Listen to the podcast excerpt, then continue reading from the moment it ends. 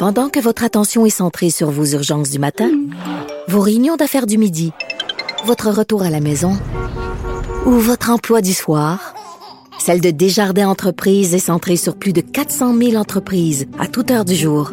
Grâce à notre connaissance des secteurs d'activité et à notre accompagnement spécialisé, nous aidons les entrepreneurs à relever chaque défi pour qu'ils puissent rester centrés sur ce qui compte, le développement de leur entreprise. Il y a Véronique Yvon qui est assise à côté de moi maintenant, la députée péquiste de Joliette. Bonjour. Bonjour. Oui, donc euh, les, les questions, pardon, je, le micro était pas ouvert. Les questions plantées, vous aussi, hein, euh, ça, ça, ça vous dérange, ça vous exaspère? Oui, c'est euh, vraiment euh, Lors de l'étude oui, de crédit, oui, à évidemment. C'est un élément qui mérite assurément une réforme et puis euh, c'est quelque chose qui revient comme un sujet récurrent euh, C'est un serpent de mer, euh, comme on dit. oui et comme euh, à chaque année au mois d'avril on, on critique cette manière de faire là d'ailleurs euh, la CAC le faisait elle-même quand elle était dans l'opposition parce que euh, Vincent Marissal l'illustrait un peu mais quand on est dans l'opposition on a des tonnes de questions à poser. C'est une chance euh, extraordinaire, non seulement d'avoir accès au ministre, mais d'avoir accès aux sous-ministres, aux présidents d'organismes. Moi, par exemple, à la directrice des poursuites criminelles et pénales. Donc, on la voit jamais. Donc, c'est une chance extraordinaire de pouvoir poser des questions. On est très, très limité dans le temps.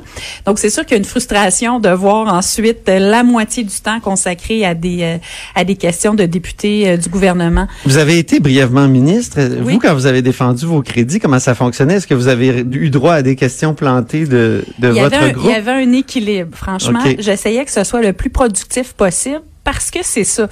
Ça pourrait être productif si euh, les députés euh, posaient des questions vraiment pour euh, creuser quelque chose, aller au fond d'un- sujet, ce qu'on n'a jamais le temps de faire. Fait que c'est ça que j'essayais de, de faire.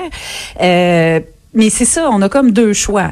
Je pense que est-ce qu'on dit on coupe le temps du gouvernement, puis donc on c'est une période donc qui serait réduite en termes de nombre d'heures, donc ça, prendrait moins de temps, ça consommerait moins de temps, et au moins les députés de l'opposition, euh, ça serait un exercice plus, euh, je dirais direct, plus ciblé. C'est l'opposition qui pose ces questions. Ou sinon, moi, je pense qu'on a une belle occasion de valoriser le rôle des députés. Ben oui. Parce que euh, être député euh, du gouvernement, c'est sûr que c'est long en commission parlementaire. Mais pourquoi c'est long? Parce que justement, il y a une tradition où les ministres veulent tout contrôler, être sûr que les députés poseront pas de questions embarrassantes. Même chose quand on étudie un projet de loi, ils sont là pendant des heures et des heures et des heures, souvent cinq, six députés, puis ils interviennent pas. Mais c'est pas normal. C'est normalement il y a une distinction entre l'exécutif et le législatif. Donc quand tu exerces ton pouvoir de législateur, de député ou de contrôleur de l'action du Mhm. Comme gouvernement, élu, là, oui. les députés ministériels devraient avoir la même marge de manœuvre, mais au fil du temps, il y a comme eu un- des, des travers qui se sont installés, qui font en sorte qu'il faut justement pas embarrasser ton ministre de ton allégeance politique.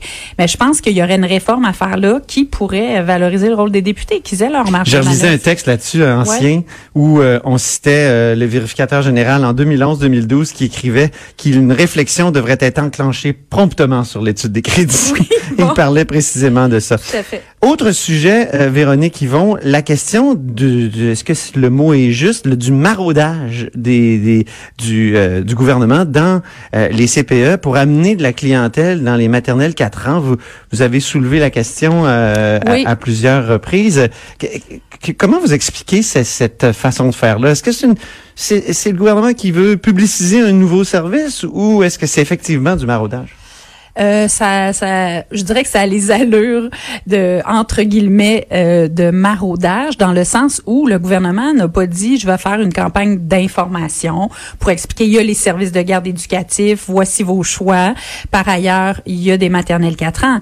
Euh, ce qu'ils font, puis c'est ça que j'ai découvert et donc que j'ai mis au jour hier, c'est que euh, il y a euh, carrément eu une demande, une directive de fait à toutes les commissions scolaires par la sous-ministre de l'Éducation qui a écrit Donc, à, toutes les commissions scolaires pour leur dire euh, de faire du recrutement, euh, d'offrir le service sans égard à l'endroit où les enfants se trouvent. Donc, de vraiment approcher tous les milieux, y compris évidemment ceux qui sont en CPE, en service de garde euh, familiale. Et ça, c'est en complète contradiction avec le message du gouvernement qu'il tente de nous livrer euh, tant bien que mal depuis des mois, à savoir que on veut pas euh, développer les maternelles 4 ans au détriment du réseau des services de garde éducatifs et qu'il va y avoir une complémentarité. Puis le ministre de la Famille disait il y aura pas de compétition. Puis mais là, on a une preuve claire ben que pour combler les places dans les maternelles 4 ans qui sont devenues une obsession euh, du, euh, du gouvernement euh, Legault à la suite d'un engagement très publicisé pris dans un débat à TVA pendant la campagne électorale, ben là, on est en train de carrément essayer de d'aller chercher les enfants qui déjà reçoivent des services de garde éducatifs pour combler et pouvoir partir ces fameuses classes de maternelle 4 ans parce que le gouvernement, de toute évidence, veut montrer que ça marche. Mais quand tu as quelque chose de si formidable, t'es pas obligé d'aller faire ça. Les ben gens devraient se ruer pour avoir une place si c'était ça que les parents voulaient. Or, ça conforte un peu, je dirais, ce qu'on dit que euh, le besoin, il n'est pas là. Qu'est-ce que vous pensez des explications du ministre qui a dit qu'effectivement, c'était complémentaire, que non, on n'essayait pas de, déshabiller euh, l'un pour mm. habiller l'autre et que c'était juste une campagne d'information? Ben, j'ai pas été convaincue parce que d'habitude une campagne d'information, c'est pas comme ça que ça se fait. c'est pas la sous-ministre qui envoie une lettre au commission non, d'habitude, c'est pas comme ça que ça se fait. Puis, euh, en fait, c'est sûr que les gens du, du, du, réseau des services de garde éducatifs sont sont très inquiets, ils sont très fâchés de cette manière de faire là. Et euh, je pense qu'il faut se poser la question, tout ce projet-là de maternelle 4 ans, qu'est-ce qu'il vise? Est-ce qu'il vise à répondre aux besoins des enfants qui présentent des vulnérabilités quand ils arrivent à 5 ans à la maternelle. Donc, on veut leur donner une chance supplémentaire? C'est le discours du gouvernement. Mais si c'est ça, on devrait pas être en train de développer des classes un peu selon les endroits où on réussit à trouver un peu d'espace, puis essayer de combler ces classes-là. On devrait faire une analyse puis dire où il y a les besoins les plus criants, mhm. parce qu'il y a 158 000 enfants, chiffre que le ministre de la Famille a donné hier, qui ne fréquentent aucun service de garde éducatif. Il y en a plus de 42 000 qui attendent une place en service de garde. Donc pourquoi on consolide pas les services de garde éducatifs d'une part et ceux qui n'en fréquentent aucun, est-ce qu'on pourrait pas dire peut-être que c'est eux qui devraient en priorité aller dans les maternelles 4 ans si le gouvernement s'entête avec cette On dirait qu'on est en train de faire pour l'éducation euh, primaire et maternelle ce qu'on a fait pour l'éducation supérieure, c'est-à-dire dédoubler.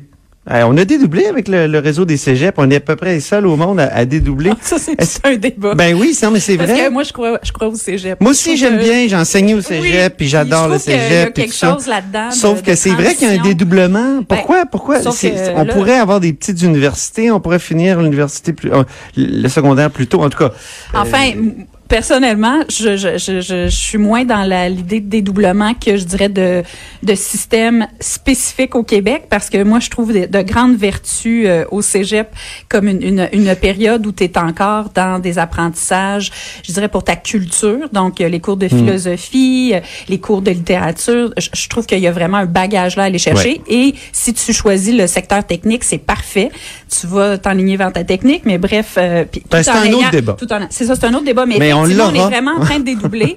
Puis la grande, grande inquiétude, c'est qu'on soit en train de fragiliser nos services de garde éducatifs ben auxquels on est si attaché pour créer quelque chose de toute pièce pour lequel il n'y a pas d'engouement, il n'y a pas d'enthousiasme. Plutôt que de répondre aux besoins, on semble vouloir répondre aux besoins du gouvernement de pouvoir cocher euh, son engagement électoral. Très bien. Ben, merci beaucoup, Véronique Yvon, donc députée de péquiste de Joliette. Merci de votre intérêt. à bientôt. Merci, au plaisir.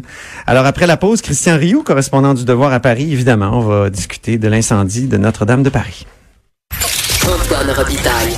Là-haut sur la colline.